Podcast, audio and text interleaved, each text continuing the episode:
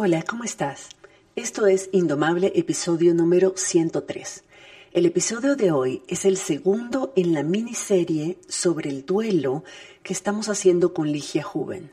La semana pasada hablamos del duelo por la pérdida de un ser amado y la próxima semana vamos a hablar del duelo por la pérdida de identidad.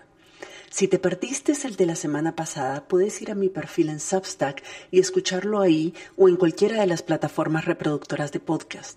Y si no quieres perderte el de la próxima semana, te recomiendo suscribirte en mi lista de Substack en virginialacayo.substack.com para recibir los próximos episodios directamente en tu correo electrónico.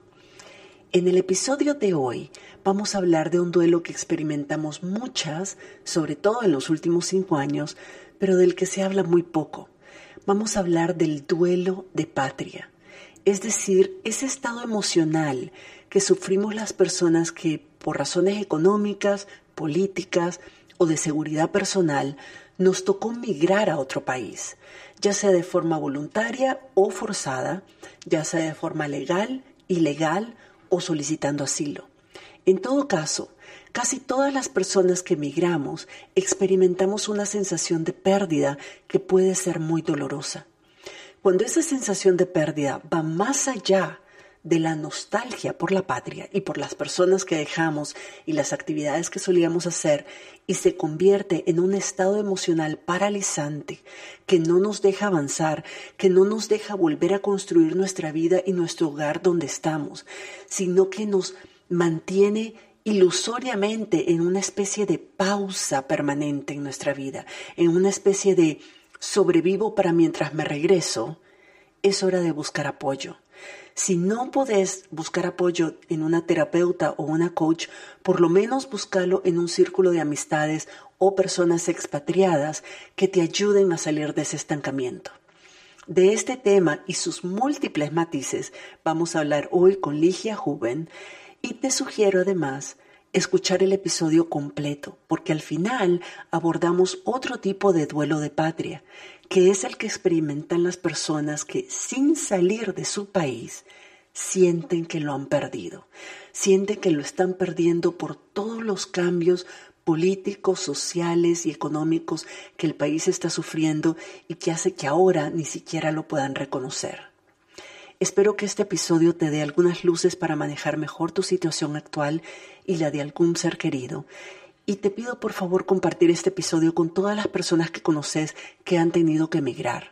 Estoy segura de que les va a ayudar a entender mejor lo que están viviendo y tener algunas luces de cómo ayudarse y cómo ayudar a otras.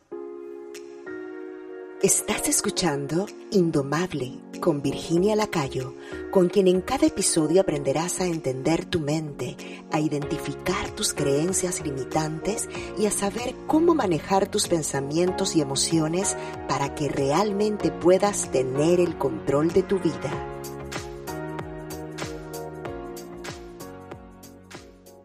Bueno, Ligia, de nuevo, mil, mil, gracias por estar con nosotras y compartir toda tu experiencia y todos tus conocimientos con, de este podcast. Es súper valioso, es un tema que nos toca muchísimo a todas y además creo que es importante ahora que estamos arrancando este año de poder incluir en nuestras intenciones para este año, en el tipo de cosas que queremos trabajar en nosotras mismas este año, de revisar un poco más a fondo nuestros duelos.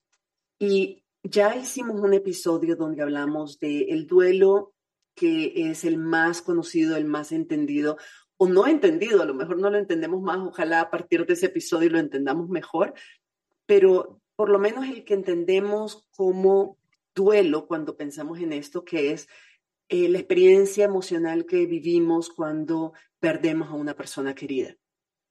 Ese es un tipo de duelo. Pero en ese episodio también mencionamos de que hay muchos tipos de duelo.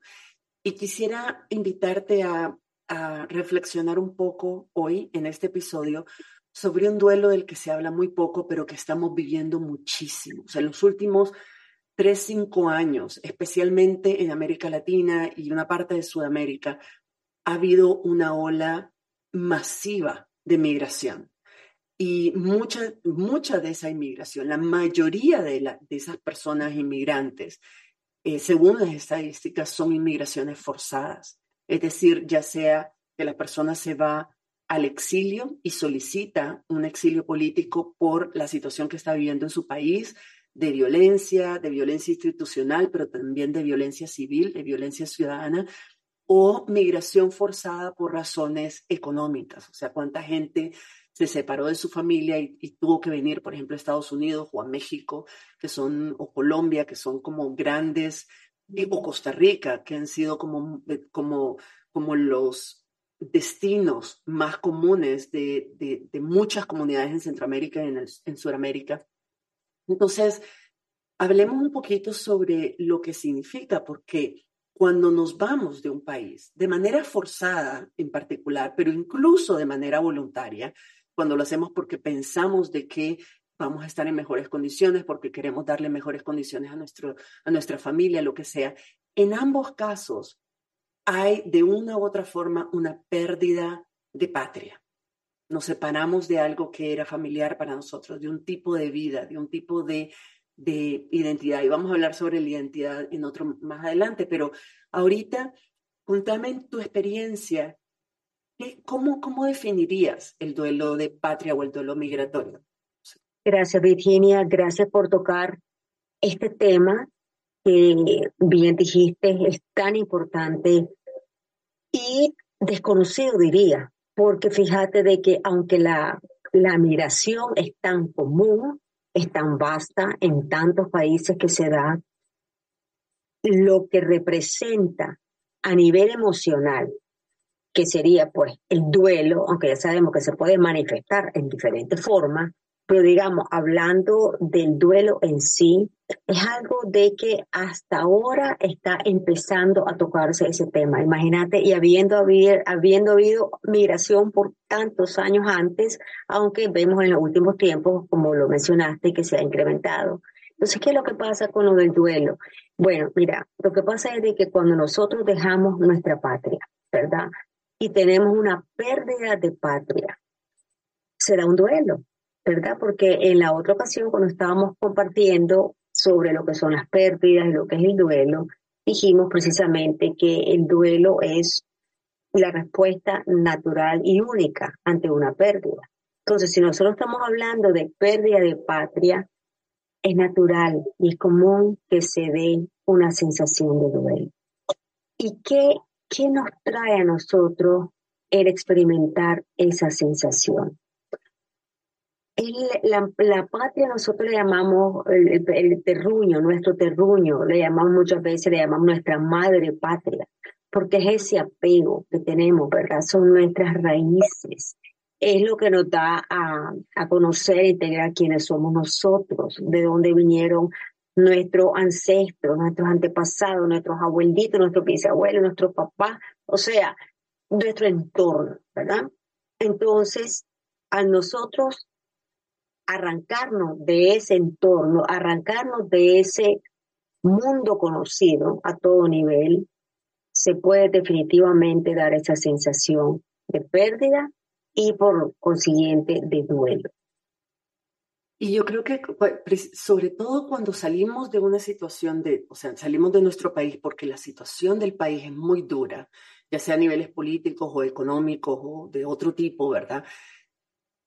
Hay, yo creo que hay una, percepción, un mito, un estigma incluso, de que las personas que están fuera están mejor, están bien, o sea, que ya no tienen que preocuparse porque están en mejores condiciones. Y eso hace que a veces subestimemos nosotras mismas y subestimemos no solo nuestra propia experiencia, pero además la experiencia de otras personas de lo doloroso que puede ser esa separación, incluso cuando es voluntaria, mucho más si es forzada, pero incluso cuando es voluntaria, hay una sensación de soledad. Hay un proceso de adaptación, lo digo yo también por mi propia experiencia personal. Yo emigré eh, varias veces en mi vida por distintas razones y en cada, cada vez era empezar de nuevo, cada vez era otra vez la sensación de esta no es mi gente, esta no es mi cultura, esta no es mi comida, tengo que volverme a adaptar, tengo que volver a construir una red social, tengo que volverme a encontrar quién soy yo ahora en estas condiciones. A lo mejor em, yo, yo tenía una reputación, tenía una carrera, tenía familia, tenía amistades en, en mi país y ahora todo eso no lo tengo. Y hay muchas cosas que, eh, que mi país representa para mí que no tengo aquí. Y, y cómo, cómo, cómo entender ¿Cómo entender la diferencia entre la nostalgia y el duelo, por ejemplo? Estar nostálgica por el país y por lo y la comida y las amistades y los momentos y tal versus sentir el duelo de estar fuera de tu país. Maravillosa la pregunta y también todo lo que comentaste me hizo pensar, por supuesto, en, en otro, ¿verdad? Porque nosotros hablamos, digamos, como una pérdida de así, del de un duelo de, por migración, nosotros lo vemos de nuevo, ¿verdad? Como una sombrillita. Pero lo que pasa es que mencionaste cosas que también me hicieron pensar otra cosa. Porque mira, y me ha pasado, digamos, con clientes, ¿no? De que, de nuevo, tiene que ver tanto, Virginia, nuestra percepción. Siempre ante lo que nos sucede. Porque yo, aunque estamos hablando de duelo por pérdida de patria, hay gente, hay gente que no experimenta duelo. Y eso es bien importante también hablarlo, porque hay gente que me ha dicho, ¿sabéis qué? Digamos, yo vivo en Miami y yo emigré, yo soy nicaragüense, así como vos, compatriota, y entonces a mí, a mí me, me hizo muchísimo falta Nicaragua cuando yo emigré, totalmente nica, ¿verdad? Y, me, y fue muy fuerte para mí. Es más, cuando, porque yo escribí un libro en inglés que se llama Aconsejando a los hispanos en el duelo y las pérdidas, y es para profesionales de salud mental.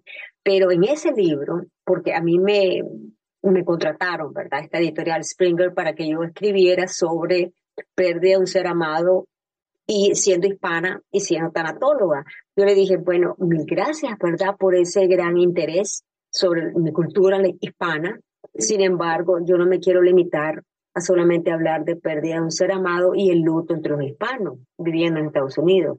Yo quiero hablar también sobre otras pérdidas que se pueden dar. Y mirar el, verbo que utilizo, ¿no? Se pueden dar. Entonces fue linda la, experiencia, ¿verdad? La respuesta, mejor dicho, que me dijeron, ok, aceptaron la propuesta, ¿verdad? De expandir el tipo de duelo, de tipo pérdida, y nació el libro. Porque en ese libro yo hablo de eso, de que podemos experimentar pérdida al estar en un país nuevo, como lo estabas mencionando. Sin embargo, hay gente de que llega a otro país y de pronto siente como, es que siento como que hubiera nacido aquí, porque yo lo he escuchado. Siento como yo que hubiera nacido aquí. Me encanta y aunque considero, basada en mi experiencia, que no es lo que se da más. No creo que es lo más común pienso que lo más común puede ser tener una sensación de duelo en algún aspecto, porque de pronto la pérdida de patria se manifiesta con diferentes, en diferentes aspectos. Te puede dar ese dolor enorme, digamos, de acuerdo a las circunstancias. Si saliste por un exilio, si saliste por, por tu decisión propia, si saliste para, para buscar un nuevo horizonte. Pero entonces uno puede dar nostalgia, que es lo que vos mencionabas, que no es un duelo así de que, de que, que te, te hace sentir imposibilitada a veces adaptarte al país porque estás tan de duelo que entonces no te adaptas, porque entonces estás como en un limbo. No estás allá, no estás en tu patria, pero tampoco estás aquí, en el nuevo país, porque no puedes soltar por el apego, ¿verdad?, a la patria, y no puedes adaptarte. Pero es que en realidad se requiere esfuerzo, se requiere tomar una decisión. Si ya uno decidió venir a este país o por razones por fuera de mi control estoy aquí ahora, ¿qué voy a hacer estando aquí? Y ahí es donde viene nuestra decisión, porque el, el negar que nos duele, no, siempre validemos el dolor, validémoslo, hablemoslo, procesémoslo, sin embargo, no nos quedemos estancados ahí, porque el quedarnos estancados en ese duelo migratorio nos evita realmente abrir el corazón y aceptar lo que este nuevo país puede ofrecer.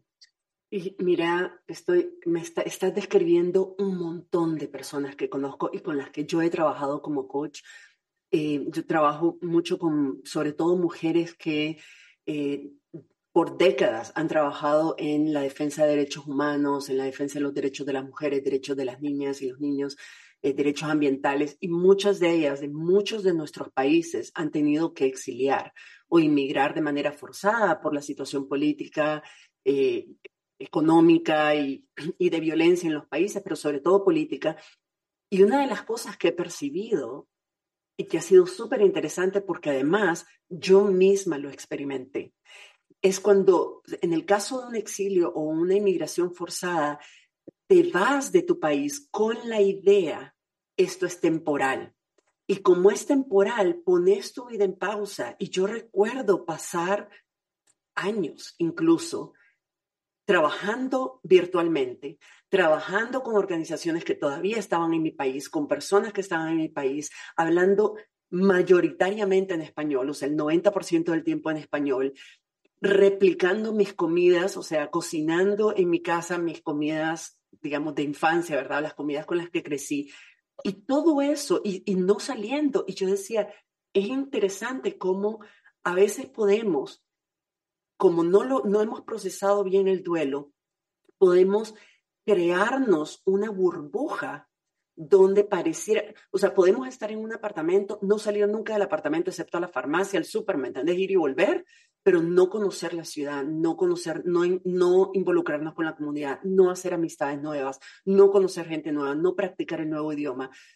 Todo eso hace que podemos perfectamente, y conozco mucha gente que lo hace, sobrevivir en una burbuja entre cuatro paredes que podrían ser en Estados Unidos, en Costa Rica o en Katmandú. Y no nos enteraríamos, no nos damos cuenta de la diferencia, no tenemos ninguna conciencia de dónde realmente estamos viviendo, porque creamos esa burbuja para mantener, mantenernos, porque estamos apegadas a esa, a esa idea de regresar, a esa idea de no habernos ido, que podemos recrearla, podemos recrear nuestro paisito dentro de una burbuja de cuatro paredes y desconectarnos, de alguna manera desconectarnos de la realidad y, la, y de la vida que está ocurriendo.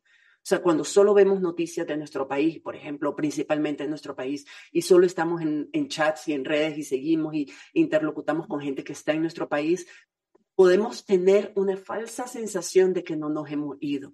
Y yo sé que eso puede ser reconfortante hasta cierto punto, pero es como vos decís también, es negar una realidad. Y al negar lo que es, al resistir lo que es, al resistir la nueva realidad en la que estamos, no la vivimos realmente. No, no la vivimos porque nos hemos creado ese, este mundo de fantasía, pues, al que nos estamos apegando, porque a lo mejor eso es lo que nos ayuda. Mira, en el mismo duelo hay un término que probablemente lo has escuchado tanto, negación, la negación, ¿verdad?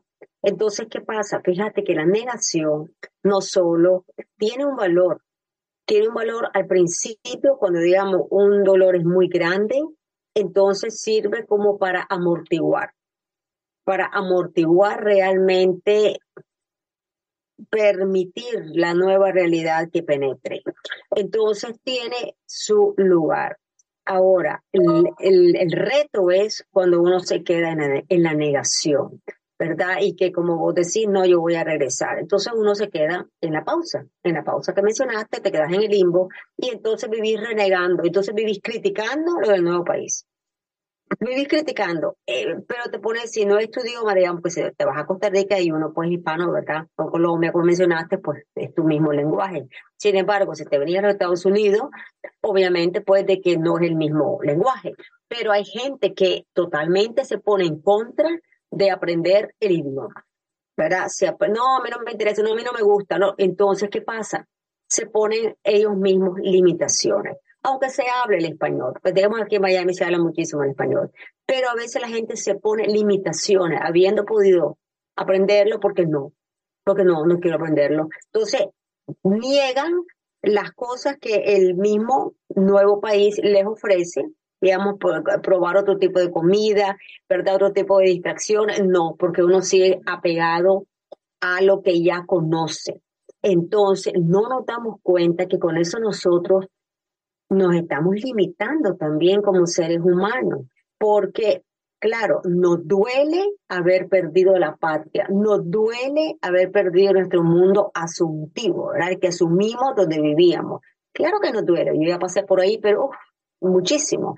Sin embargo, ¿qué es lo que nosotros vamos a querer lograr en este nuevo país? ¿Qué queremos? ¿Queremos quedarnos en este espacio de dolor y de enojo y de rabia y renegando y resistiendo? O vamos a decir, ¿sabes qué? Sí, sí, me duele. Yo voy a buscar ayuda profesional si esto me está causando demasiado duelo, si esto estoy estancada, no solamente que, ay, me hace falta, hubiera querido ir allá y te da ese tipo de nostalgia que es divino y hasta el día de hoy lo, lo siento de vez en cuando. O es el dolor ese que no te permite funcionar, no te permite buscar un trabajo, tal vez no te permite sentirte bien con tu familia, te ves peleando con tu familia, eso porque se está manifestando de diferente forma el duelo, te estás enfermando, te dan dolores de cabeza, te duele la espalda, o empezás tal vez a tomar porque querés pues, tomar licor, ¿no? En abuso, abusar, pues haciéndolo de una forma abusiva, porque entonces a lo mejor es tu única forma de manejar, ¿verdad? El duelo que tenés. Entonces, todas esas cosas si estás experimentándolo, es un momento de hacer un parado y decir, ¿sabes qué? Voy a buscar ayuda profesional, porque yo sola o yo solo no me es posible. Entonces, pensá en vos misma, pensá en tu familia, pensá qué fue lo que te hizo venir aquí, porque a veces se nos olvida lo que nos hace tomar una acción. Cuando uno se siente abrumado por el peso del dolor o el duelo, entonces a veces uno se le olvida cuál fue la intención original a hacer un paso, a tomar un paso.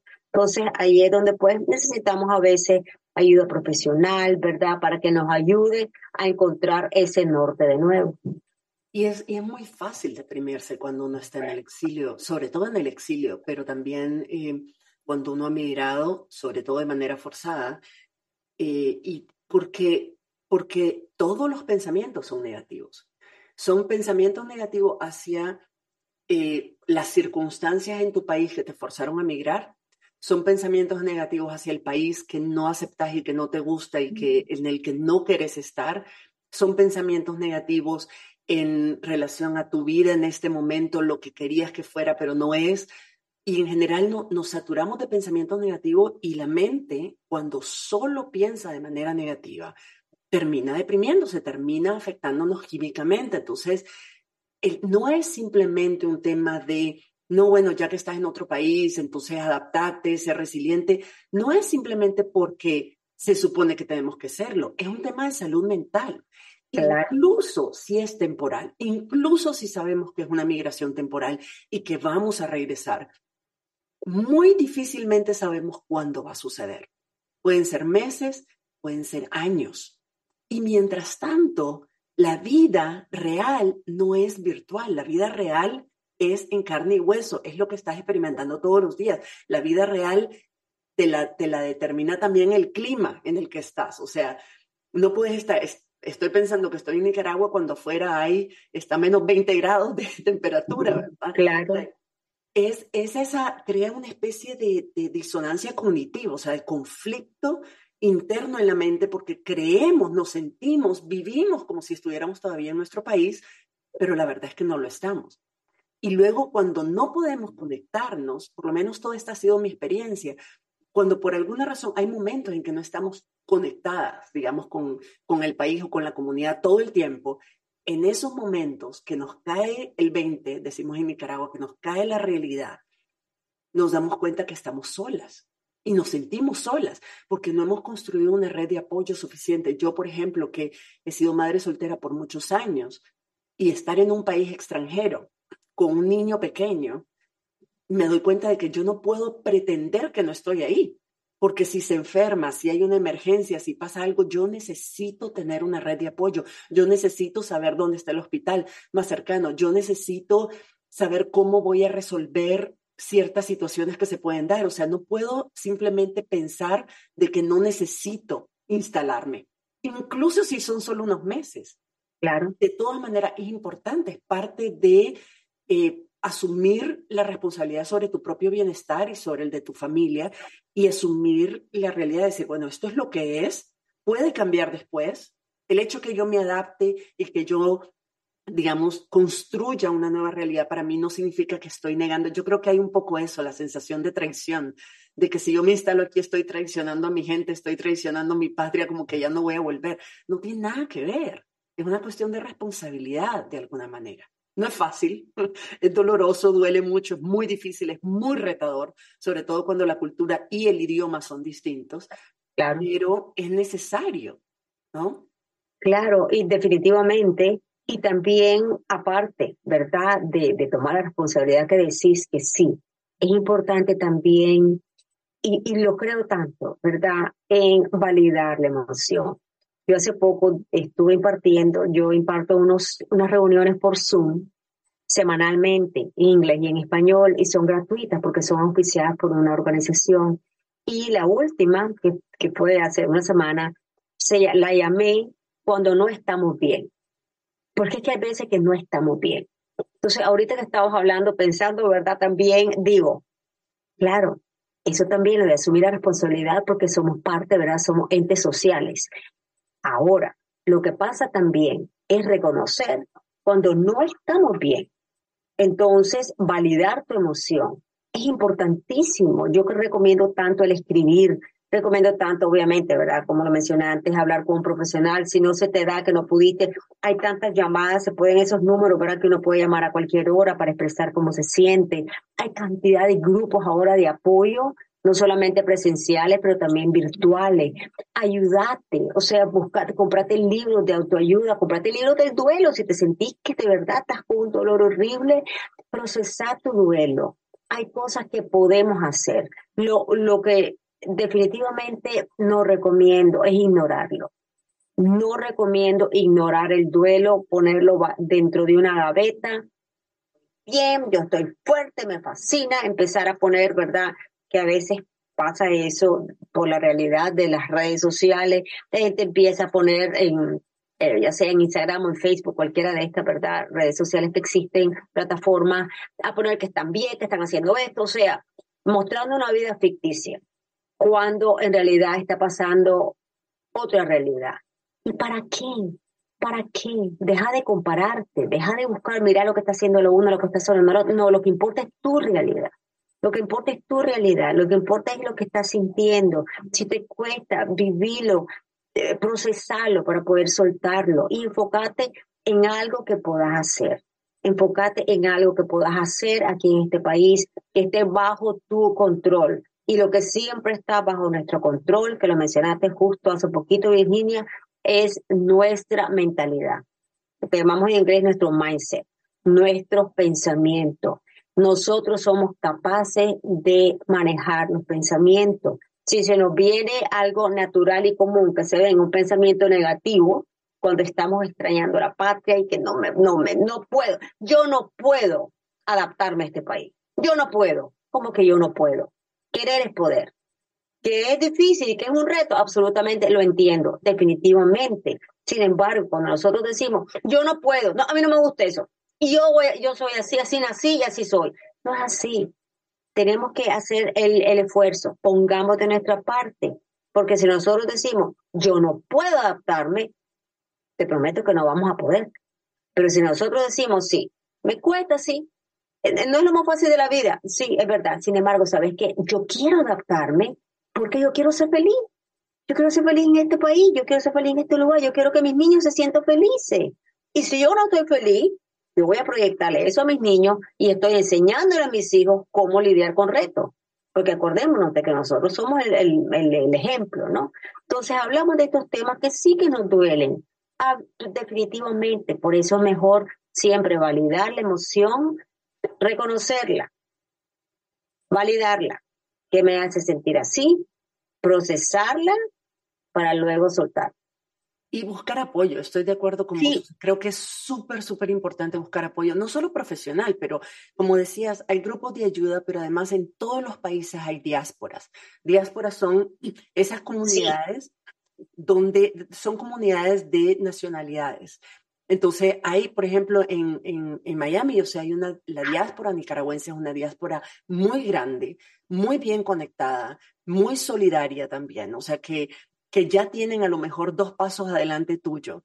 Y entonces, y en casi todas las ciudades, si no hay una diáspora de tu país propiamente, hay una diáspora de un país familiar, de un país cercano, de un país que se parece un poquito a nosotros, de una prima lejana, ¿verdad? O sea, eh, hay, comunidades de salvadoreños, hay comunidades de colombianos, hay comunidades de, de, en general, o sea, de, de otro tipo de culturas, pero y de países, pero que, que de alguna manera podemos podemos relacionarnos con esas personas y esas personas pueden apoyarnos no solo a instalarnos de la mejor forma posible, a reempezar nuestra vida de la mejor forma posible, pero también a entender el proceso y a darnos cuenta que no estamos solas, que no somos las únicas sintiéndolos y que hay otras personas que lo han vivido y tienen algunas estrategias que les han funcionado a ellas de cómo ir manejando, no eliminando, porque yo tengo por muchas razones he, vivido fuera de mi país muchos años y todavía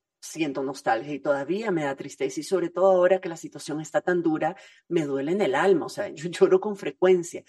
Es el, el último punto que me gustaría abordar con vos también, pero no significa de que nunca que voy a dejar de sentir, significa de que voy a crear una cajita de herramientas y de recursos y de fuentes de apoyo que me permitan lidiar con esas emociones al mismo tiempo que estoy viviendo la, mi vida y que estoy haciendo lo mejor que puedo.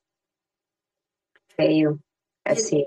Y, sobre esto estaba mencionando, y quisiera que abordáramos, aunque sea unos minutos, un tipo de duelo o de pérdida o de percepción de pérdida que es tal vez menos obvio, pero que puede ser muy complejo también y muy doloroso, que es digámoslo, o sea, no sé, voy, a inventar el nombre, pero la pérdida de patria de la que sienten las personas que todavía están en sus países. Me refiero particularmente a Centroamérica, Venezuela, otros países del sur que no han podido migrar o no quieren migrar por alguna razón u otra, pero que estando en sus patrias ven los cambios tan radicales que sus países están viviendo y sufriendo que, pueden experimentar una sensación de pérdida muy fuerte, como, como si hubieran migrado. O sea, están dentro del país, pero viven el dolor, el duelo de perder la patria que conocen, por ejemplo. ¿Cómo, ¿Cómo lo ves vos? ¿Qué experiencia has tenido vos con personas que están pasando por este tipo de, de dolor? Mira, eso y es un, es un tipo de pérdida muy fuerte ¿verdad? Porque existe definitivamente, podemos pensar en diferentes países que lo están viviendo y es real, porque claro, dijiste, ¿verdad? Lo que es propio de ese tipo de duelo, que es cuando, aunque estés en el país, no es el país en el cual creciste, no es el país que conoces, no es el país con el que te relacionas, en diferentes formas, ¿no? Puede ser por diferentes situaciones. Entonces, ¿qué pasa? Hay una desconexión, porque entonces no te identificas y a la vez no te es posible salir, entonces seguir viviendo, pero entonces como que vivís una realidad dual. ¿Ves? Entonces eso es lo que cuesta más. Ahora, lo que yo siempre pues sugiero, ¿verdad? Hablando pues del, del, del tema de pérdidas, que es a lo que yo me he dedicado tanto y lo hago con tanto amor, es de que nosotros hagamos introspección en cualquier situación de pérdida que estamos viviendo. Hagamos introspección y primeramente de nuevo, ¿verdad? Validar la emoción, lo que me hace sentir así y qué me hace sentir así. Es importante, en vez de decir, ¿por qué me siento así? No, ¿qué me hace sentir así? Ahora, actuar en las cosas que tenemos control, que nos haga sentir mejor, que nos pueda ayudar a transitar esta situación que estamos viviendo. Yo lo que sugiero altamente, y te lo digo, y lo te iba a decir con el grupo este que estabas hablando de la diáspora, y ahora lo voy a decir aquí. Lo que yo sugiero altamente es que cuando uno se reúna con gente, que con grupos, ¿verdad? Que eviten utilizar esos momentos para quejarse el estar hablando de lo mismo y quejarse y quejarse y quejarse, entonces, ¿qué sucede? Uno amplifica, uno no cambia la realidad tristemente, porque no se cambia. Si alguien viene y me dice, Ligia, fíjate que quejándome voy a cambiar X realidad. Yo le diría, quejate todo el día, divino. Sin embargo, quejándonos sabemos que no cambiamos las cosas. Podemos tomar pasos hacia cosas que nosotros sentimos que podemos contribuir en haber mejora a un nivel, tal vez no lo podemos hacer de país, pero a un nivel familiar, a un nivel de una persona, algo que sintamos que podemos ayudar, que nos haga sentir bien y que puede traernos también propósito. Eso siempre lo podemos hacer. El ayudar a otros nos ayuda a nosotros. Entonces, eso es algo lindo. Sin embargo, si vos te vas a reunir con gente y te vas a estar quejando y viste, esto ya oíste y viste, uno se puede enfermar, porque sabemos que el duelo se manifiesta físicamente. Se te sube la presión, te puede dar la depresión de lo que estabas hablando a nivel emocional, te da insomnia, tampoco estar hasta a último minuto también estar viendo las noticias en el teléfono, qué está pasando, eso tampoco nos ayuda. Entonces nosotros hagamos cosas que nos hagan sentir bien, tomar un tipo de siempre tiempo para uno, digamos, si uno medita, eso ayuda muchísimo, lo que es la meditación, hacer un poco de ejercicio, escribir, escribir en un diario, un cuaderno, cómo te vas sintiendo y lograr pequeños logros que estén bajo tu control. Eso es lo que yo diría. Validar la emoción de dolor, validarla, evitar estancarte en ella y hacerla más grande al estar solamente quejándote y hablando de ello porque no nos ayuda y te puede pues, afectar físicamente y encontrar una forma de, de sacar toda esa energía, ya sea a través de ejercicio, ya sea a través de escritura, ya sea a través de meditación, pero para que no se te queden todas esas emociones guardadas por dentro. Fantástico, muchísimas gracias, Ligia. Realmente son recomendaciones súper valiosas en general para cualquier tipo de experiencia de duelo que estamos sintiendo a partir de la pérdida de algo que era importante para nosotros, ¿verdad? Pero, entonces muchas gracias porque la mayoría, eh, espero que quienes nos están escuchando puedan retomar, puedan tomar nota de esto, volver a escuchar el podcast si es necesario, para que tomen nota, porque vivimos ese tipo de duelo, el duelo migratorio forzado, el duelo del exilio, el duelo de la pérdida de patria estando en nuestros países de manera muy aislada y muy desempoderante. O sea, la sensación de que como no hay nada que podamos hacer para cambiar las circunstancias globales, entonces no hay nada que podamos hacer del todo. Sí hay cosas que podemos hacer a nivel personal para que en medio de esas circunstancias que ya son difíciles y que son retadoras, sentir de que estamos no solo cuidándonos a nosotras mismas y cuidando a las personas a nuestro alrededor, pero también aportando desde lo que sí está bajo nuestro control, desde lo que sí podemos hacer a que la situación sea mejor para todo el mundo.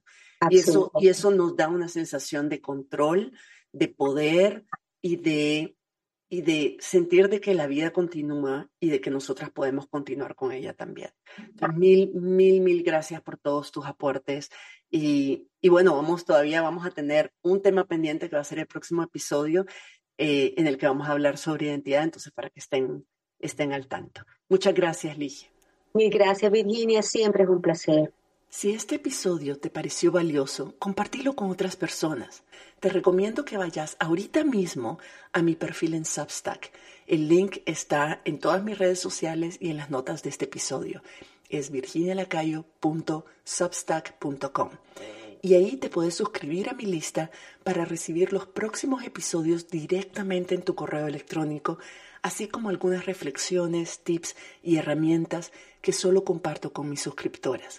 Te espero por allá y nos escuchamos en la próxima. Si te gustó este episodio, puedes registrarte en el programa Indomable, la comunidad de desarrollo personal donde Virginia Lacayo te acompañará y te brindará herramientas que te ayudarán a transformar tu vida. Visita la página virginialacayo.com y regístrate para recibir contenido exclusivo.